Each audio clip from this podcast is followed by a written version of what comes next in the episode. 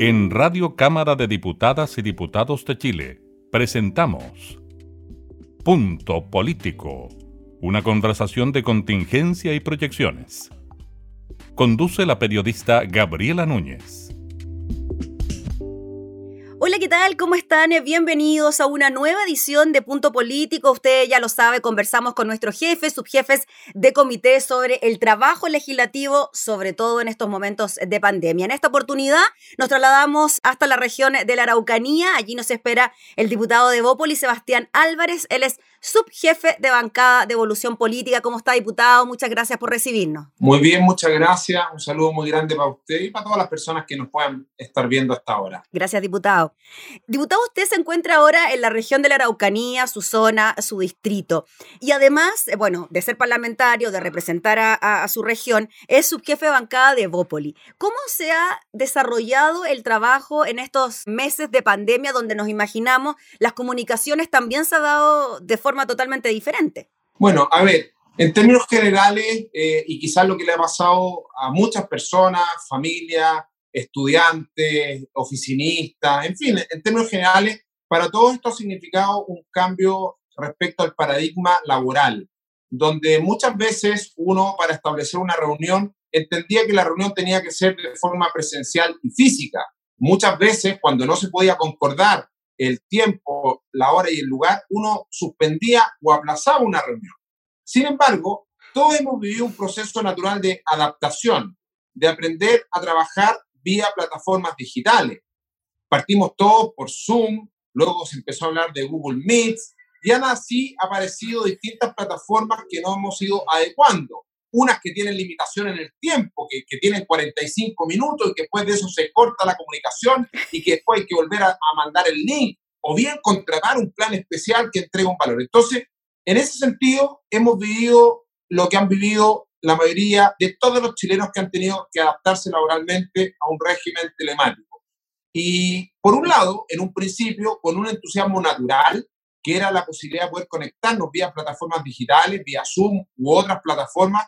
Sin embargo, con el correr de, lo, de la semana y de los meses, también esto de lo telemático empieza un poco a agobiar, porque también hemos caído en esta suerte de un exceso de reuniones que antes no se podían realizar, hoy en día no hay excusa para que no se realice una reunión y eso nos lleva siempre a conectarnos vía plataforma, entonces lógicamente que ya llega un momento en que uno ya está un poco cansado de estas reuniones telemáticas por Zoom, que además que se establecen en distintos horarios y tiempos, por lo tanto, creo que ha sido un proceso como lo han vivido muchas personas, un poco de felicidad en un principio y hoy día un poco agobiado y con ganas de volver ya pronto al aspecto presencial, donde nos juntábamos, nos reuníamos personalmente nos sumamos a su apreciación, diputado Sebastián Álvarez. ¿ah? La cosa ha sido bastante más intensa, el teletrabajo, las actividades del hogar se conjugan y, y claro, el agobio quizás es mucho más importante. Diputado, y las decisiones dentro de la Cámara de Diputados. Usted, por ser subjefe de bancada, tiene que participar de las reuniones de comité donde finalmente se toman las determinaciones del trabajo de la Cámara de Diputadas y Diputados. ¿Cómo ha sido ese nivel de decisiones tomados de forma telemática? A ver, siempre las decisiones son complejas y, en el ámbito de la comunicación humana, nosotros sabemos que también el aspecto presencial para la toma de decisión, eh, el poder estar ahí, sentir el pulso, el poder concordar o establecer acuerdos, lógicamente se hacen más difícil de esta manera. Se despersonalizan muchos procesos que muchas veces a través de un aspecto presencial se puede consensuar, se puede acordar de distinta manera. Por lo tanto, eh, en el caso personal, siento que se hace más complejo, siento que se hace más difícil, eh, porque de la misma manera, eh, el ámbito de la comunicación, estamos en un ámbito de comunicación lineal, es como eh, emisor-receptor y emisor-receptor, además que estamos convocados, son varias personas en una misma pantalla, por lo tanto, se pierde el aspecto clave en la comunicación, que es la, la entendamos la interacción que se da por el contexto, por el entorno. Por lo tanto, lógicamente que en ese sentido este proceso eh, se ha podido generar. Esto hace muchas veces que por los tiempos, además, uno no pueda establecer o discutir con la profundidad que le gustaría discutir alguna temática, algún punto puntual, eh, para poder poner de forma muy clara también las ideas sobre la mesa o el punto político que uno establecer en una determinación. Por lo tanto, creo que también bajo esa mirada esta modalidad ha sido compleja. Mm. Diputado Sebastián Álvarez, además de lo complejo que usted nos relata en cuanto a legislar de esta manera, se ha debido legislar de forma bien urgente porque son proyectos que tienen que ver con los efectos del COVID, ¿no? Hay mucha gente que lo está pasando muy mal, el producto de la pandemia, y el gobierno ha enviado iniciativas, se han tramitado en el Congreso, algunas con mayor celeridad que otras. ¿Cómo ha visto usted ese trabajo, esa relación entre el gobierno, entre el Ejecutivo y el Congreso para tramitar proyectos de ley urgentes para la ciudadanía?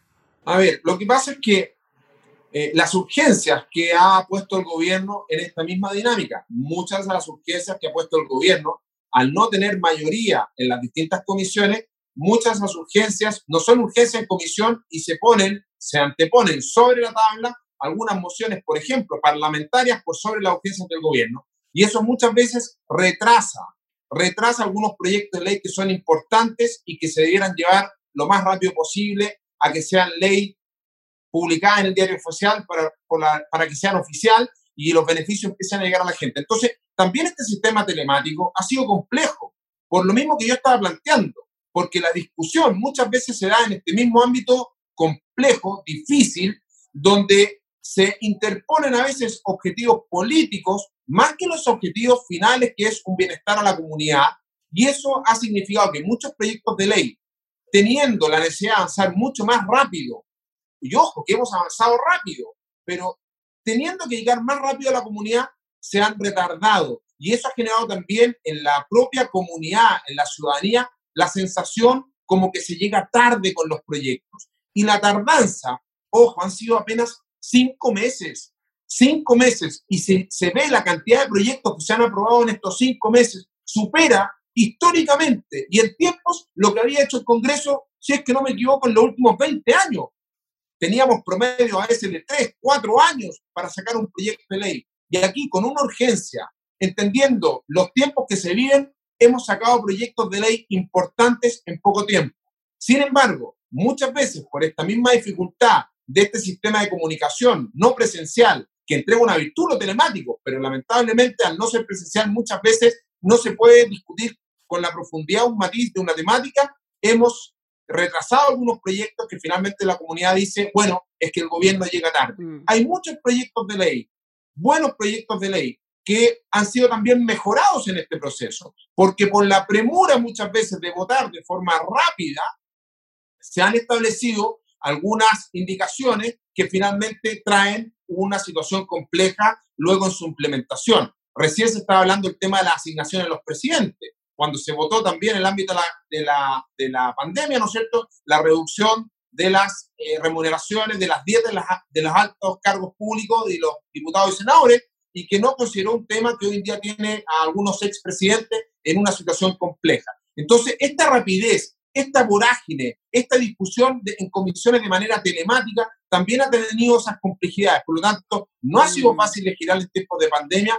pero lo importante y lo más profundo es que hemos sacado adelante proyectos que hoy en día, después de cinco meses, y yo que recorro mucho mi región, mis comunas, hoy en día la ciudadanía te dice, llegó el IFE, ha llegado el subsidio, ¿no es cierto?, familiar de emergencia, te dicen que han recibido el bono, ¿no es cierto?, para la clase media. Y lógicamente que hay otras cosas que tenemos que seguir avanzando, mejorando, pero lo importante es que hemos tomado también un ritmo legislativo mm. en base a estos sistemas telemáticos. Diputado Sebastián Álvarez y su relación o la relación de Bópoli con el resto de los partidos de Chile Vamos, la UDI, Renovación Nacional. A veces vemos posturas distintas, algunos más liberales, otros más conservadores. ¿Cómo se trabaja con posturas quizás diferentes frente a ciertos temas? A ver, lo importante en esto, y ahí es una definición que también cada parlamentario debe tener al momento de realizar su votación es tener una convicción profunda respecto a lo que se está votando. En tiempos de pandemia, eh, también es un tema, es un tiempo de redes sociales, es un tiempo donde la injerencia hoy día de todas las comunicaciones digitales ha sido muy fuerte. Y lo hemos visto porque ha sido tema de discusión no solamente en la Cámara de Diputados, sino que también en distintos reportajes hoy día en televisión, de lo que se habla hoy día de la violencia en redes sociales. Entonces, lamentablemente, esta injerencia de las redes sociales sobre este mundo digital que estamos viendo hoy en día muchas veces hace que algunas personas no voten de acuerdo a convicción, sino que voten sencillamente por temor a la funa en redes sociales, por temor a que ande la fotito dando vuelta por todos lados. Y muchas veces eso ha llevado y ha precipitado proyectos de ley que debieron haber tenido una discusión más profunda, un análisis mayor. Ahora, dentro de una coalición como es la coalición Chile Vamos, ha sido público. Hemos tenido diferencias.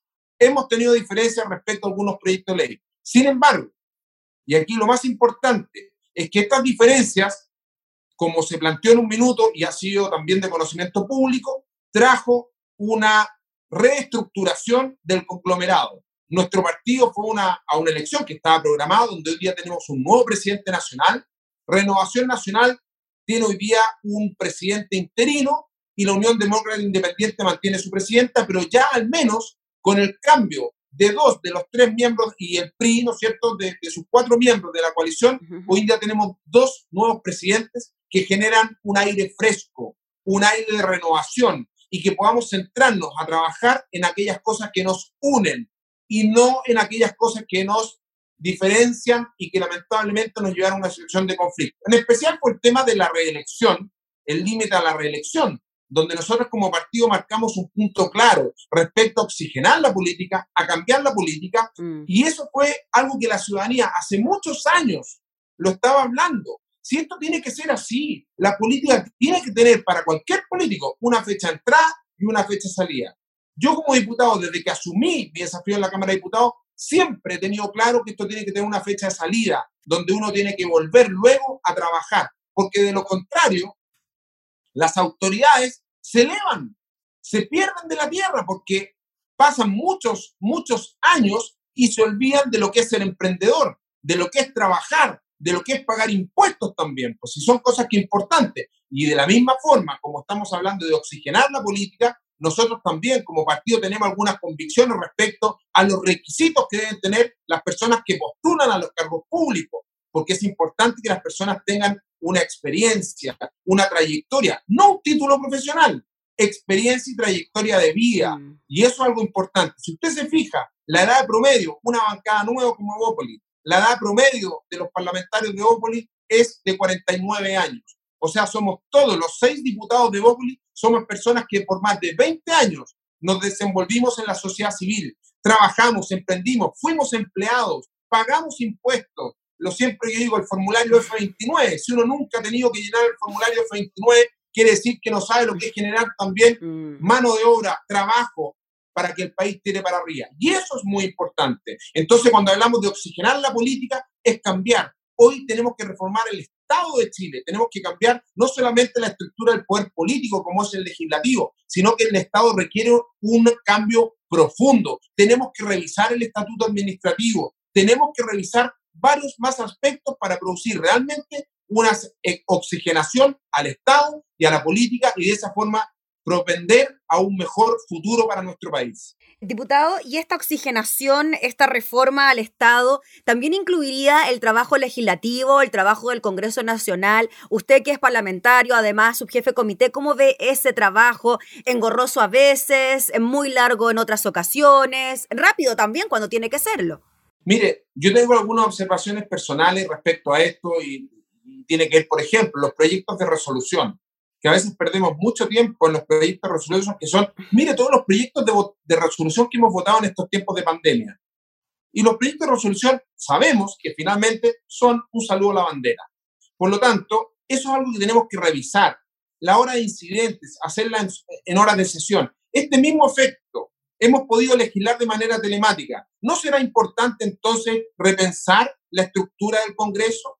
Que los parlamentarios de regiones estemos más en regiones y quizás una semana al mes estemos en, en el nivel central para tener una asamblea general donde se terminen votando aquellos proyectos más emblemáticos. No deberíamos tener quizás un congreso en cada oficina, en cada región de la Araucanía, una oficina del Congreso donde los parlamentarios todos juntos tengamos ¿no cierta oficina y no tener que cada parlamentario tener arrendadas oficinas en distintos lugares de la región?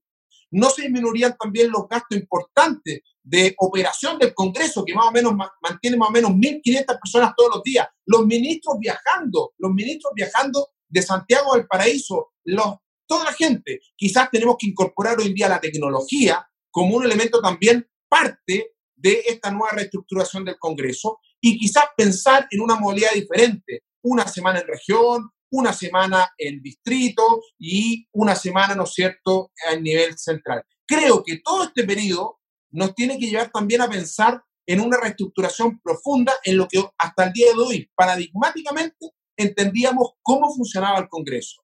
Esto mismo que estamos haciendo hoy en día, nos hemos dado cuenta que se puede, que se puede trabajar lo que tenemos que hacer es llegar a una justa medida de lo presencial con lo telemático. Diputado Sebastián Álvarez, lo quiero llevar a temas relacionados con su zona, la región de la Araucanía, el distrito número 23, que incluye comunas que tradicionalmente han sido conocidas por su actividad turística, como no mencionar Pucón, Villarrica, bueno, y otras más que componen su distrito. Le quería preguntar primero por un diagnóstico de la zona en relación a esa actividad, cómo está la cosa, nos imaginamos bastante crítica, pero claro, quizás mejor saberlo de, de su misma boca que vive ahí, ¿no? A ver, mira, hay que decirlo de forma clara la industria del turismo, y no solamente en la Araucanía, en Chile está en un proceso de agonía. El 98% de los establecimientos turísticos están cerrados desde el mes de marzo. Eso significa una gran pérdida de muchas fuentes de trabajo. Muchos trabajadores del turismo se han acogido a la suspensión temporal del empleo. Sin embargo, pasan los meses y hemos podido ver cómo este desconfinamiento que permite poco a poco ir entrando a esta nueva normalidad, la Organización Mundial del Turismo lo ha dicho, la industria que más se va a demorar en retornar a una nueva normalidad será la industria del turismo. Hasta el minuto ha sido la industria más compleja. En la Araucanía, por ejemplo, nosotros desde el mes de mayo, por ejemplo, el mall está abierto, los locales comerciales están habiendo, las automotoras, o sea, hemos tenido varios sectores la construcción está funcionando, pero la industria del turismo es la única que está cerrada desde marzo. Nosotros recién, recién ahora comenzó esta nueva fase donde se permite a algunos locales de comida, restaurantes, el poder atender a un 25% de su capacidad. Estamos estableciendo los protocolos sanitarios para las termas, para la pesca recreativa, pero todo habla de una baja potente respecto a la capacidad de funcionamiento estamos hablando de un 25 o un 30% que podría llegar a ser de aquí, ojalá, a los meses venideros, sin considerar que pudiesen haber rebrotes, nuevas cuarentenas y cierres que podrían afectar la industria. Por lo tanto, aquí la industria está agonizando. Y por eso quiero contarle que hemos solicitado una sesión especial en la Cámara de Diputados, que fue asignada para el día 8 de septiembre, para poder conversar con el ministro de Hacienda, ministro de Economía, subsecretario de Turismo, directora nacional de Senatur, porque la industria del turismo necesita un programa, un plan con foco en la industria del turismo, porque esto no se puede seguir sustentando y no sabemos cuándo esta industria podrá retornar a los niveles que teníamos hasta antes del 18 de marzo.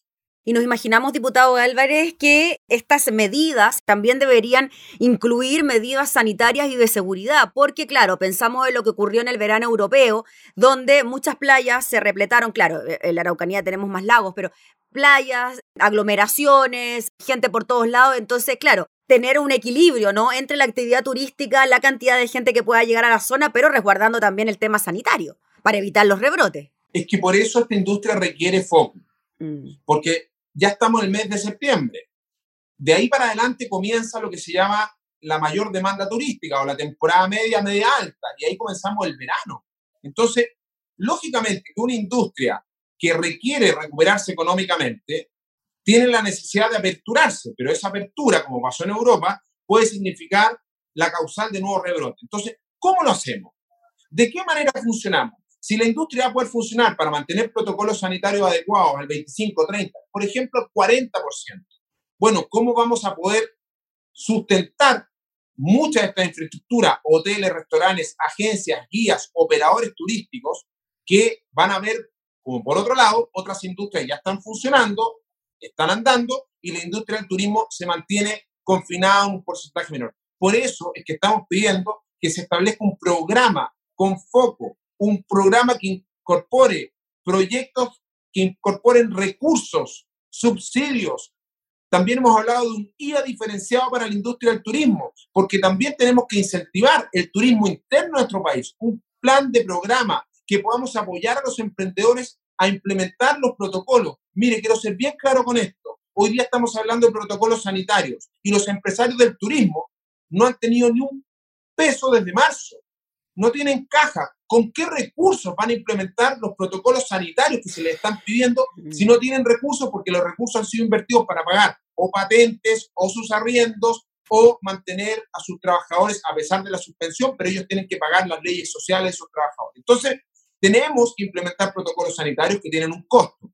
Queremos que el, gobierno, el Estado pueda apoyar la implementación de esos protocolos sanitarios. Necesitamos que estas empresas puedan seguir operando. Necesitamos entonces programas vía Cercotec, vía Corfo, que puedan seguir apoyando a los emprendedores con recursos de capital de trabajo para poder mantener sus negocios y que no quiebran y terminan desapareciendo. En lo que esperamos todos, diputados, finalmente le quería preguntar por sus expectativas de aquí a este año, al año legislativo que queda, un segundo semestre nos imaginamos llenos de desafíos, con un plebiscito de por medio, con COVID-19 también afectándonos diariamente. ¿Cómo ve usted lo que pueda ocurrir de ahora en adelante? Mire, desde marzo yo he sentido que el escenario ha sido complejo y, la complejidad eh, muchas veces involucra problemas, pero también la complejidad, y aquí rescato algo un poco de sabiduría respecto a que estos cambios tienen que traer oportunidad. Y, y, hemos visto en este escenario complejo oportunidades importantes que también se han abierto discusiones en nuestro país y que van generando algunos cambios respecto a algunas visiones. Eh, yo quiero quedarme con esa parte, con la oportunidad que de esta pandemia aprendamos. Aprendamos a tener un poquito más de humanidad, de sencillez, de humildad, de no creernos soberbios, porque es curioso, y lo he dicho en reiteradas oportunidades, es curioso que en nuestro país todos los sabios, todos los que tienen el conocimiento de lo que hay que hacer y, y la solución a todos los problemas están en la oposición. Eh, y, es curioso eso. Y nosotros vemos otros países de Latinoamérica y del mundo, y en todos los países estamos viendo lo mismo. Y nada es bueno, nada es suficiente. Es cosa de ver, por ejemplo, lo que han hecho otros países comparados con Chile. Chile es uno de los países que más apoyo ha entregado a sus ciudadanos, ya sea a través de bonos, de subsidios y de aportes, comparado con los países de Latinoamérica. Entonces, yo quiero pedir un poco de humildad, de sencillez y sabiduría para legislar para lo mejor para todos los chilenos, sin dogma político, sin buscar área chica para sacar una pequeña tajada que nos permita tener una mejor elección en la próxima elección constituyente, etcétera, y todas las que vienen. Si estamos pensando en eso, hoy en día tenemos una ciudadanía que se informa y que está valorando justamente cuando somos capaces de trabajar con unidad por el bien común. Y eso es lo que quiero, la oportunidad del bien común para lo mejor de mi país. Listo, pues diputado Sebastián Álvarez, le agradecemos enormemente por conversar con nosotros de todos estos temas, por eh, recibirnos también allá en eh, su zona y un cordial saludo también para todos sus vecinos. Un abrazo muy grande para usted y a todas las personas que nos ven a esta hora. Que estén muy bien. Gracias, diputado, que esté muy bien. Era el diputado Sebastián Álvarez desde la Araucanía en una nueva edición de Punto Político. Nosotros nos volvemos a reencontrar en una próxima oportunidad. Que esté muy bien. Hasta entonces. Esto fue Punto Político, una conversación de contingencia y proyecciones. Radio Cámara de Diputadas y Diputados de Chile, acercando las leyes.